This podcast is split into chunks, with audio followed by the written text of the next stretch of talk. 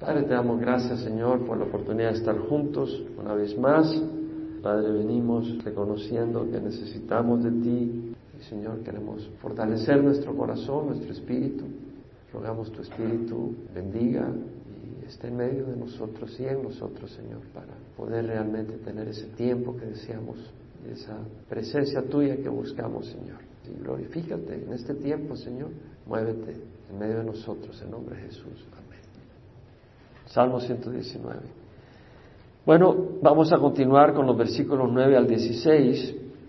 Como vimos, es un salmo acróstico, son 22 letras en orden alfabético, van apareciendo y cada letra encabeza ocho versículos. Entonces son 176 versículos, es un salmo bastante grande y muy lindo, por cierto. El versículo 9 es con el que empezamos ahora, Vamos a estudiar el versículo 9 al 16. Dice la palabra del Señor, ¿cómo puede el joven guardar puro su camino, guardando tu palabra? Con todo mi corazón te he buscado, no dejes que me desvíe de tus mandamientos. En mi corazón he atesorado tu palabra para no pecar contra ti. Bendito tú, oh Jehová, enséñame tus estatutos. He contado con mis labios todas las ordenanzas de tu boca. Me he gozado en el camino de tus testimonios más que en todas las riquezas. Meditaré tus preceptos y consideraré tus caminos. Me deleitaré en tus estatutos y no olvidaré tu palabra. Realmente este es un salmo precioso, yo lo encuentro lleno de riqueza espiritual y realmente es un salmo muy bueno para cualquier edad, incluye a los jóvenes.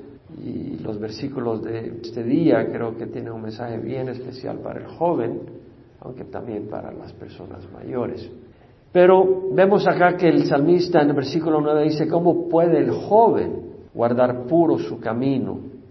El joven es el centro de este versículo, ¿cómo puede el joven guardar puro su camino? Y realmente es un reto, es un reto para el mayor y cuanto más para el joven.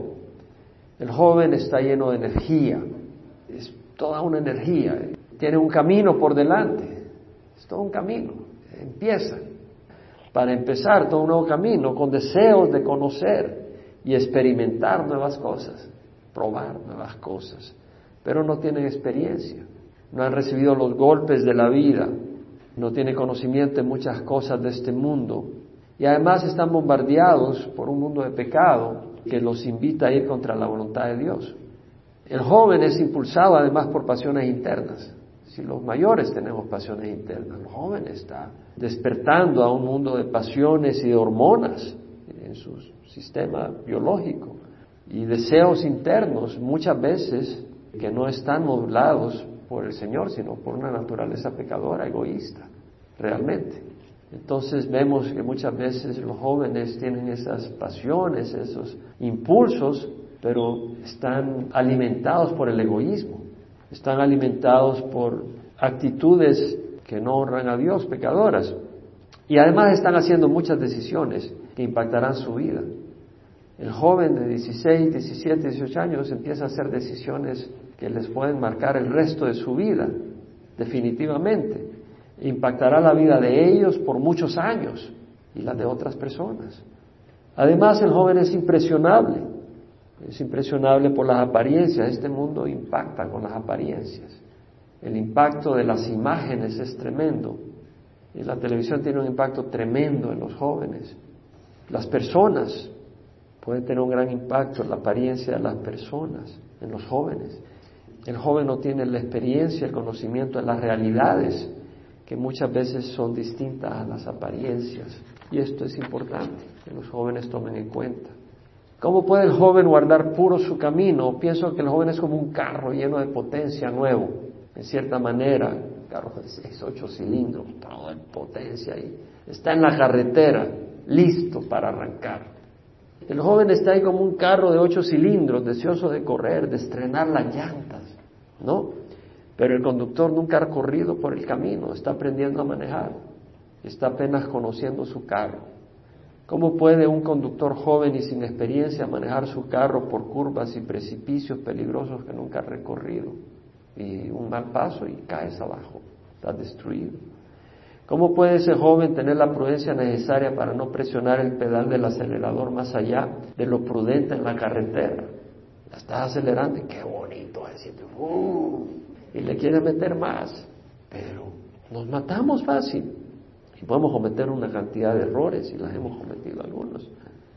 Es como un joven explorador en una selva tropical, en un territorio desconocido donde hay pantanos peligrosos, fieras salvajes y frutos atractivos, pero algunos venenosos y mortales, fuentes de agua y riachuelos, algunos con agua potable y otras contaminadas por bacterias mortíferas, áreas de, desierto donde hay espejismos y tal vez está ya casi sin agua y veo un espejismo, un oasis, pero un espejismo. Y tú vas para allá y terminas muerto de sed. ¿Cómo saber por qué camino andar? ¿Qué decisiones tomar? ¿De qué fuente de agua tomar? ¿De qué fuente de agua tomar? ¿Qué frutas comer? ¿Cuáles realmente no te convienen? Oh, tienen sabor, pero no te conviene. Y si es un espejismo o si es verdad. Guardar puro su camino es más que no ensuciarse la ropa la camisa o el vestido, la impureza, la contaminación en la vida de una persona tiene consecuencias. Si usas gasolina, combustible contaminado en tu carro con azúcar, pues te va a arruinar el motor y te va a dejar varado en medio desierto. Un poco de bacteria en la leche de un bebé y lo mandas a la tumba. Un error en las direcciones que te den para llegar a un lugar. oh, me equivoqué, no era la derecha, a la izquierda. Te perdiste en medio lugar. Dios no nos ha abandonado a pesar de nuestra rebelión inicial en el Edén. Dios se ha complacido de nosotros y nos ha dado un manual, una luz, una guía, un consejero, una fuente confiable de dirección, advertencias, consejos sabios de vida, la Biblia, la palabra de Dios. Los padres no podemos esperar que nuestros hijos muestren interés en la palabra de Dios si nosotros mismos no vemos la importancia en nuestra vida diaria en las decisiones que tomamos, en las situaciones que enfrentamos. No podemos esperar que nuestros jóvenes busquen luz y dirección diaria en la palabra de Dios si nosotros no lo hacemos, si no se lo hemos inculcado desde su niñez. Para un camino exitoso, sin tropiezos, sin fracasos, que nos llene a la meta deseada, tenemos un recurso, la palabra de Dios. ¿Cómo puede un joven guardar puro su camino?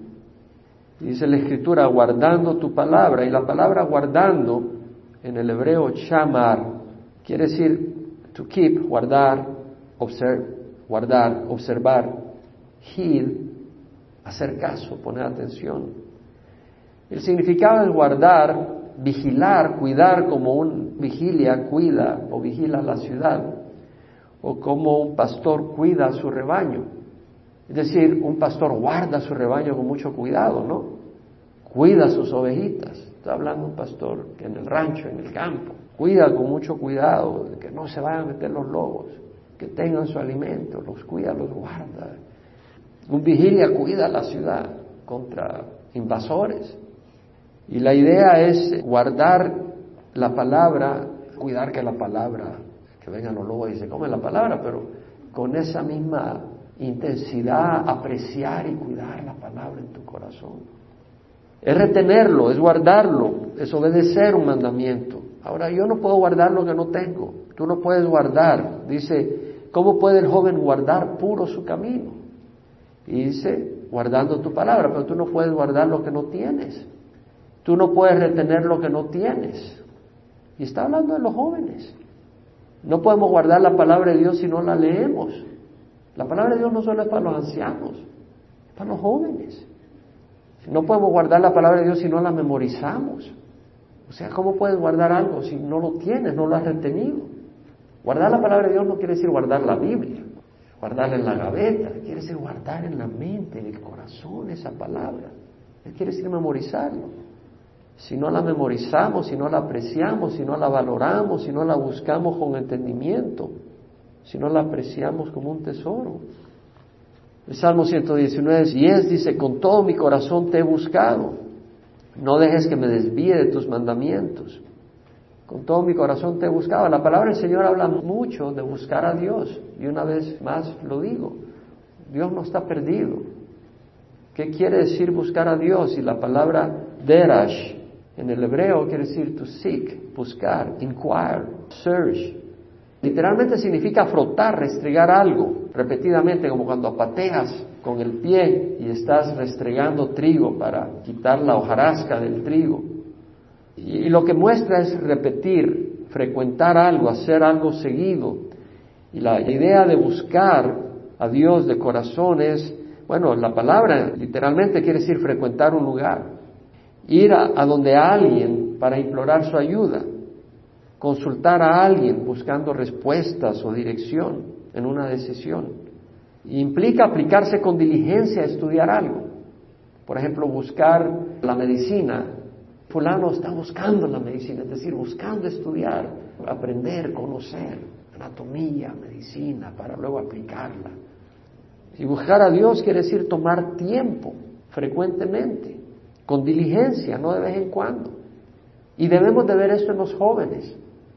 Los jóvenes deben de tener ese entendimiento y los padres tenemos que entender esto, que es importante. Bueno, pero si los padres no lo hacen, ¿cómo pueden enseñar esto a los jóvenes? Es decir, tiene que empezar con los padres. Es decir, ¿cómo puedo yo como padre decirle a mi hijo, mira lo que dice la palabra, debes de tomar tiempo, debes de ser diligente, no de vez en cuando, no cuando te pica la cabeza, y tomar tiempo para conocer a Dios, para conocer su camino, lo que le agrada, lo que le ofende con todo mi corazón te he buscado. Se aplica a todos, pero también se aplica al joven. Y si nuestra sociedad está podrida a tal nivel que hay un enfriamiento dentro de las iglesias, no quiere decir que está bien. Tenemos que despertar. Tenemos que despertar. Estamos en los últimos días. Realmente estamos en los últimos días. Estaba viendo ahí en las noticias que hablaban de asteroides que han estado muy cerca. Hace cuatro días pasó un asteroide por una ciudad y tenía el poder de una bomba atómica e iluminó la ciudad. Hace un año en Rusia cayó un asteroide, que es un meteorito cuando entra a la atmósfera, hirió a mil personas. Y estaban hablando de que van a mandar una nave al espacio para detectar a los asteroides que vienen hacia la Tierra para poder mandar un cohete y pararlo antes que caiga en la Tierra, porque un asteroide que tiene poder de una bomba atómica y caiga en una ciudad como Los Ángeles, olvídate. Ahí son millones los que se mueren, no miles. Y existe, la posibilidad existe ahora, pero lo estaban mencionando. Estaban mencionando de que era por pura suerte que no ha caído un asteroide y ha destruido miles de personas. Y ahora hay muchos centros de población porque el mundo está más poblado. Hay siete mil millones de habitantes, hay una gran cantidad de ciudades por todo el mundo donde puede caer un asteroide y traer gran destrucción. Pero además es bíblico, la Biblia habla de fenómenos astronómicos, cósmicos que van a haber en los últimos días. Y vimos lo de las cuatro lunas de sangre. Lo interesante es que caen en días festivos religiosos o judíos. Qué casualidad, ¿no? Y luego estaba viendo en las noticias que se ha despegado un pedazo de iceberg de 200 kilómetros cuadrados en el Ártico o en el Antártico, no sé en qué parte se despegó, si en el Ártico o en el Antártico, pero como ahí son seis meses de noche, entonces es un peligro para los barcos que van por el área, porque si se despega y estás en el área cercana, en la noche no ves, y es algo grande que no se derrite de un día para otro, se derrite en un año. Pero vemos que se están despegando, o sea, se está desintegrando los glaciales, pues, y se ha hablado de un elevamiento de los mares y de inundación de las áreas costeras, etcétera. O sea, y vimos como del huracán Yolanda, el tifón en las Filipinas, que causó destrucción, como los de la NASA dicen que van a ser más frecuentes y más fuertes los huracanes. O sea, están prediciendo. O sea, vemos que todo concuerda. El panorama mundial es sumamente complicado. Ahorita Rusia está queriendo jugarla de vaquero, de agarrar más territorio. Está metido en problemas que hay en Ucrania y todo eso. Y Estados Unidos, ¿qué va a hacer? Hemos jugado y hemos dado el brazo a gente que no son amigos de Israel y no son ovejas, son lobos vestidos de oveja. Y el mundo va para un caos y podemos seguir durmiendo. Pero yo creo que debemos de respetar a los jóvenes y creer que tienen potencial y que pueden oír y que pueden responder al llamado de servir a Dios, aunque estén en una sociedad tan complicada. porque los mismos padres se están enfriando. Lo vemos en las iglesias. Realmente, los padres se enfrían. Hay muchos que como que el Evangelio es como que si le regalaron una paleta de vainilla. Qué bonito, la saborearon y ya. No, no tenemos una paleta de vainilla, tenemos el mensaje de vida eterna. Es un mensaje de salvación que el mundo no conoce. Entonces la vida no sigue igual. Es algo maravilloso, ¿no? Y es algo precioso poder llevar este mensaje a otros lugares. No podemos estar ciegos a lo que tenemos acá. Y no me refiero a, a la tecnología que tenemos, me refiero al Evangelio que tenemos acceso acá. Hay muy buena enseñanza y la gente no sabe lo que tiene. Entonces, simple y sencillamente se mete a la enseñanza en la bolsa como algo bonito que adquirieron en Estados Unidos, en vez de entender de que es una verdad es una cantina de agua cuando hay gente que está muriendo de sed. Y nosotros nos estamos bañando con ella en vez de llevar esa agua a otras personas. Y no digo eso para que nos sintamos culpables, sino para que despertemos algunos. Y para decir, nuestros jóvenes tienen el potencial y debemos de respetarlos y decir, ustedes son dignos de oír este llamado. Buscar a Dios es quitar la mente un rato de la televisión, del Facebook, del radio, del deporte y apartarnos del bullicio, de las tareas cotidianas, del qué hacer diario y pensar en Dios, sabiendo que Él está presente en todas partes, sabiendo que Él nos oye y que Él nos habla por medio de su palabra y su Espíritu Santo. Es entonces en la privacidad del hogar, en un cuarto, en una esquina, o bajo un árbol, en un parque, ¿Cuándo fue la última vez que agarraste la Biblia y te fuiste a un cuarto a leerla tranquilo? Tú piensa. ¿Cuándo fue la última vez que agarraste la Biblia y te fuiste y dijiste, me quiero ir a, reunir con el Señor? Llevas tu Biblia y te vas a un parque debajo de un árbol a leer la palabra del Señor. O te vas a caminar en un parque o fuera de tu casa para empezar a conversar con Dios, para pedirle guía y dirección, para expresarles tus temores, tus preocupaciones, confesarle tus debilidades, tus tendencias pecadoras. Decirle, Señor, fallo acá, ayúdame. Tus fallas, tus pecados, querer leer su palabra, dejar que su Espíritu Santo sea quien te anime, te corrija. A veces queremos hallar consuelo en, vamos a llamar a fulano, me voy a reunir con Mengano, me voy a ir al mall a comprarme algo me voy a ir a comprar una hamburguesa, me voy a ir a echar un ice cream, o voy a encender la televisión un rato, me voy a meter al Facebook, cuando lo que necesitamos es ir a meternos en un cuarto con el Señor y a buscar del Señor. no lo hacemos, porque no creemos que Dios nos va a encontrar. No creemos que Dios está allí y quiere hablarnos. Entonces mejor encendamos la televisión a oír un predicador o vamos a ir Gateway y a veces lo que necesitamos es ir a meternos en un cuarto con la palabra, con la Biblia, y leer algún salmo y dejar que el Señor te hable. A veces necesitamos fortaleza, dirección, refrescarnos. Necesitamos consuelo, luz. A veces necesitamos ser advertidos. A veces necesitamos ser reavivados. Para eso está la palabra de Dios. Y si no recurrimos a la palabra de Dios, no vamos a caminar un camino. La palabra de Dios nos aparta del pecado y el pecado nos aparta de la palabra de Dios. Cuando tú te estás apartando de la palabra de Dios, hay una actitud pecadora en tu corazón. ¿Sabes cuál es esa? No estás buscando a Dios. Y no buscar a Dios ya es una actitud pecadora. ¿Cierto? Es no reconocer nuestra necesidad del Señor. No es obedecer al Señor. Buscar a Dios es memorizar escritura. El Salmo 119.10 dice, con todo mi corazón te he buscado, no dejes que me desvíe tus mandamientos, con todo mi corazón, dice, te he buscado, con todo mi ser, no solo de labios, no en forma casual, ocasional, caprichosamente, cuando siento ganas, hoy me siento bien, voy a buscar a Dios, o cuando me sobre el tiempo, oh, tengo cuatro días libres, leer la Biblia cinco minutos. O cuando no hay nada que hacer, qué aburrido. Bueno, ni modo leer la Biblia. No, de corazón. Es lo que dice. Y luego dice, no dejes que me desvíe de tus mandamientos.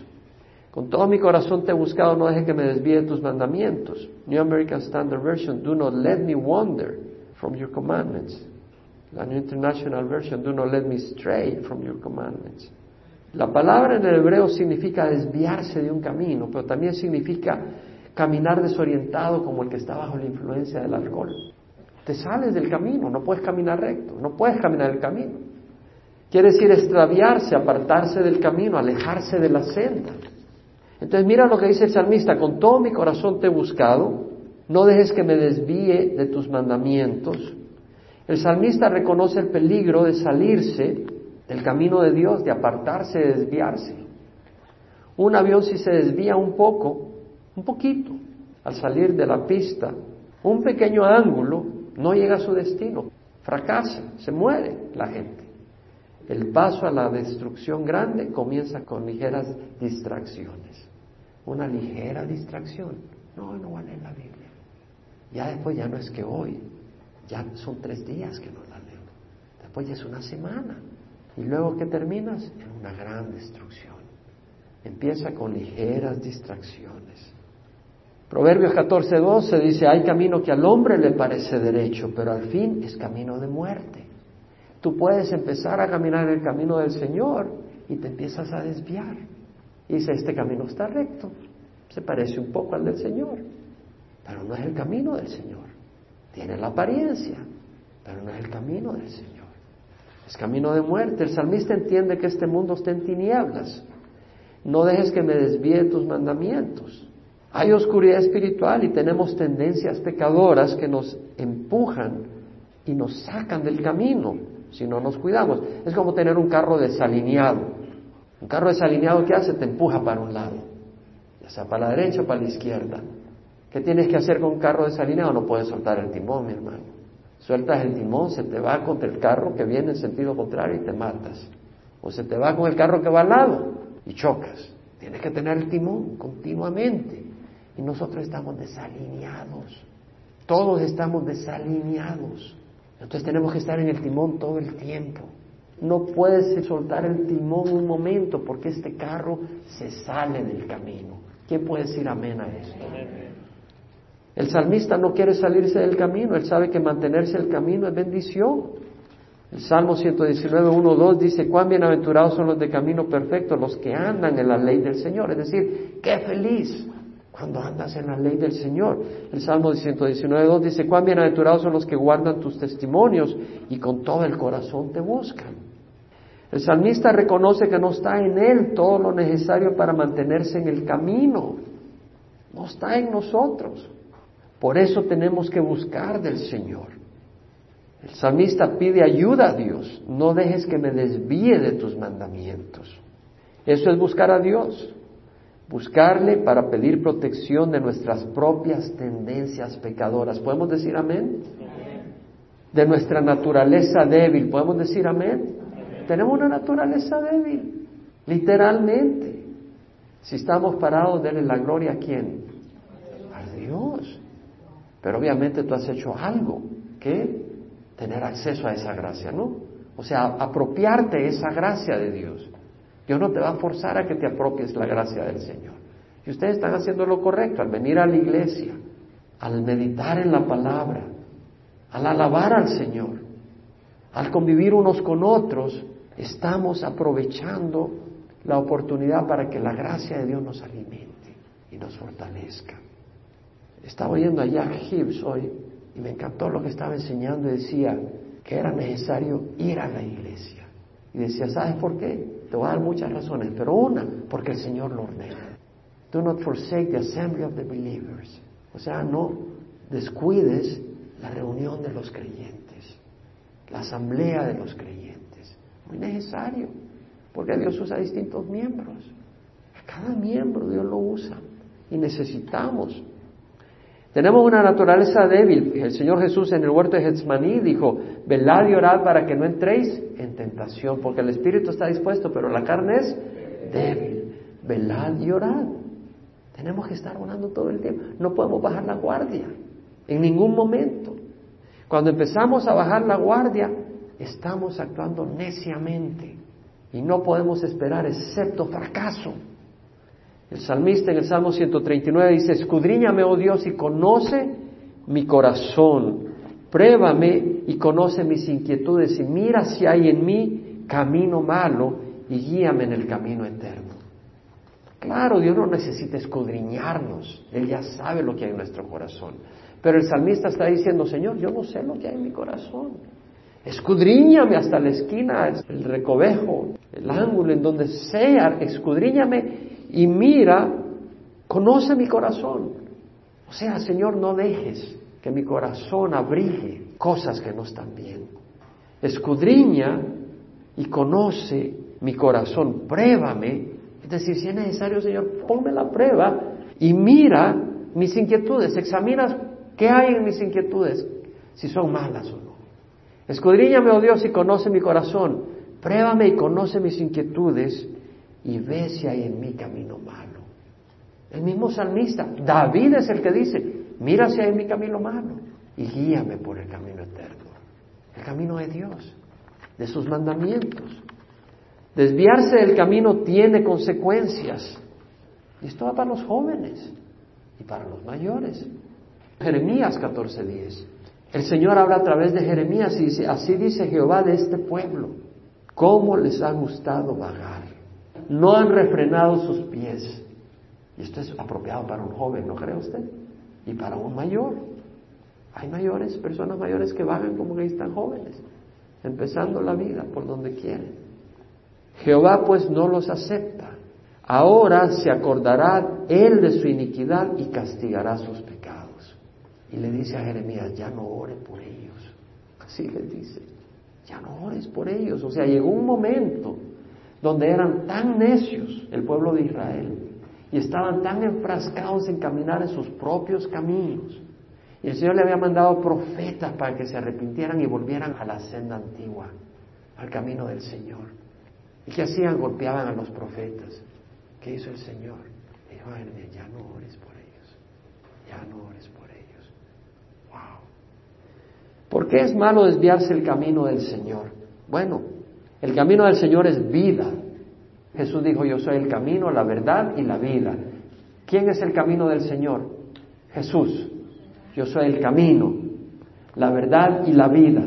Y si Jesús es el camino, Jesús es vida, porque Él lo dijo. Y si nos desviamos del camino del Señor, nos estamos desviando del Señor, porque el camino del Señor es Jesús. Y cuando nos alejamos de Jesús, cuando nos empezamos a apartar de Jesús, cuando nos estamos apartando de su voz, de su palabra, nos estamos apartando de la vida. Y lo contrario a la vida, ¿qué es? Muerte, Jesús dijo. El ladrón viene solo para robar, matar y destruir. Yo he venido para que tengas vida y la tengas en abundancia. Entonces, si estamos con Jesús, yo digo, oh, Jesús está conmigo. ¿Realmente? Puede que Jesús te ame y esté en tu corazón, pero ¿estás en el camino del Señor? El Señor puede estar en ti, pero tú te empiezas a alejar. ¿Y sabes qué pasó cuando el pueblo de Israel se empezó a alejar de Dios? ¿Qué pasó con la Shekinah, con la gloria de Dios en el lugar santísimo? Se fue, porque el pueblo se, alejó del Señor. Y la gloria del Señor ya no estaba ahí. Entonces vemos la necesidad del caminar en el camino del Señor porque el camino del Señor es vida. Ahora pienso yo en el rebaño y las ovejas. El pastor es la vida del rebaño. ¿Qué quiere decir? Cuando las ovejas se alejan del pastor, los coyotes se los agarran. Yo tengo un video que muestra una oveja que empieza a no hacerle caso al pastor y se empieza medio a alejar y volteaba a ver al rebaño y la volteaba a ver y el rebaño iba para allá y la oveja medio volteaba y estaba medio inquieta y la oveja no quería seguir al rebaño. Y de repente se va corriendo sola, campo abierto. ¿Qué crees que pasa? Los coyotes. ¿Tú crees que una oveja se puede defender de un coyote, de una banda de coyotes? Lo mínimo. Entonces, el pastor es la vida de la oveja, que la oveja esté con el pastor es vida. Es alimento, es protección, es ríos tranquilos, se ahoga Y lo mismo nosotros, el estar con el Señor. El camino del Señor es vida, el camino del Señor es luz. Jesús dijo, yo soy la luz del mundo. Si no estamos con el Señor, no estamos en el camino del Señor, si nos alejamos de la luz que estamos entrando, en la oscuridad. ¿Y sabes qué pasa? En la oscuridad tú no ves, ¿cierto? Entonces en la oscuridad tú no ves las maldades que estás haciendo, ni te das cuenta. No estás a la luz de la Biblia. Cuando un joven no lee la palabra de Dios, está en oscuridad y no se da cuenta las cosas malas que está haciendo, porque no tiene la luz que le ilumine. Tiene que tener el corazón abierto a la luz de Dios. Y eso va más allá de un domingo, un miércoles acá. Y los padres tenemos que entender eso. El camino del Señor es paz, porque Jesús es paz. Y cuando tú te estás alejando del Señor, ¿qué es lo que hay? Pleitos. Y tal vez hay pleitos. ¿Por qué? Porque te estás alejando del Señor. El camino del Señor es rectitud. Cuando tú te estás alejando del camino del Señor, tú empiezas a actuar de una manera que no es recta. El camino del Señor es justicia. Cuando tú te estás alejando del Señor empiezas a ser injusto con las personas. El camino del Señor es bondad. Cuando tú te estás alejando del Señor empiezas a ser ingrato, desagradecido, tosco, rudo. El camino del Señor es perdón. Cuando tú te estás alejando del Señor es rencor, enemistad, falta de perdón. Cuando tú te estás alejando del camino del Señor, te estás alejando del camino del amor, porque Dios es amor. Primera de Juan dice, amados, amémonos unos a otros, porque el amor es de Dios y todo el que ama es nacido de Dios y conoce a Dios. El que no ama no conoce a Dios, porque Dios es amor. Entonces Dios es amor y cuando nos estamos alejando del camino de Dios, y no está hablando del amor de Hollywood, está hablando del amor de Dios. O puede tener pasión entre un hombre y una mujer, casados, puede tener amistad en una pareja que están considerando casarse un día, pero no lujuria, que es distinto al amor. La pasión entre un esposo y una esposa está bien, pero la lujuria fuera del matrimonio, eso es lujuria, eso ya no es una pasión bendecida por Dios. Eso es veneno, eso es gasolina, es echarse gasolina y prenderse un fósforo. Puede uno caminar sobre carbones encendidos y no quemar sus pies. Puede uno poner carbones encendidos sobre su vientre y que no se quemen sus ropas. El camino del Señor es amor.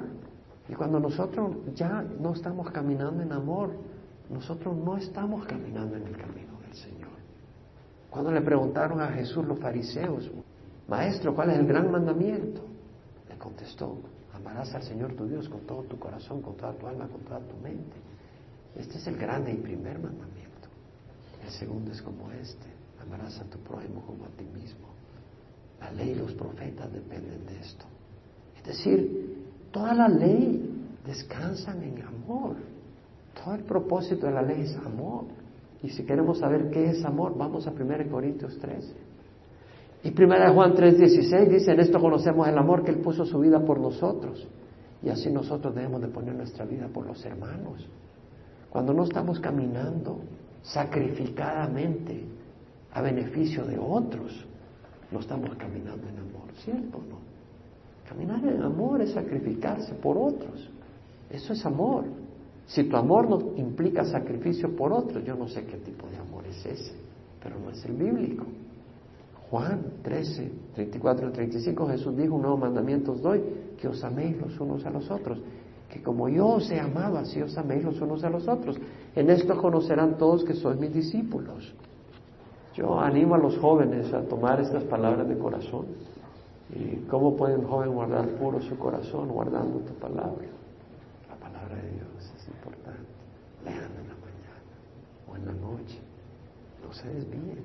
Pequeñas desviaciones terminan en gran destrucción. Tenemos que cuidar nuestro corazón.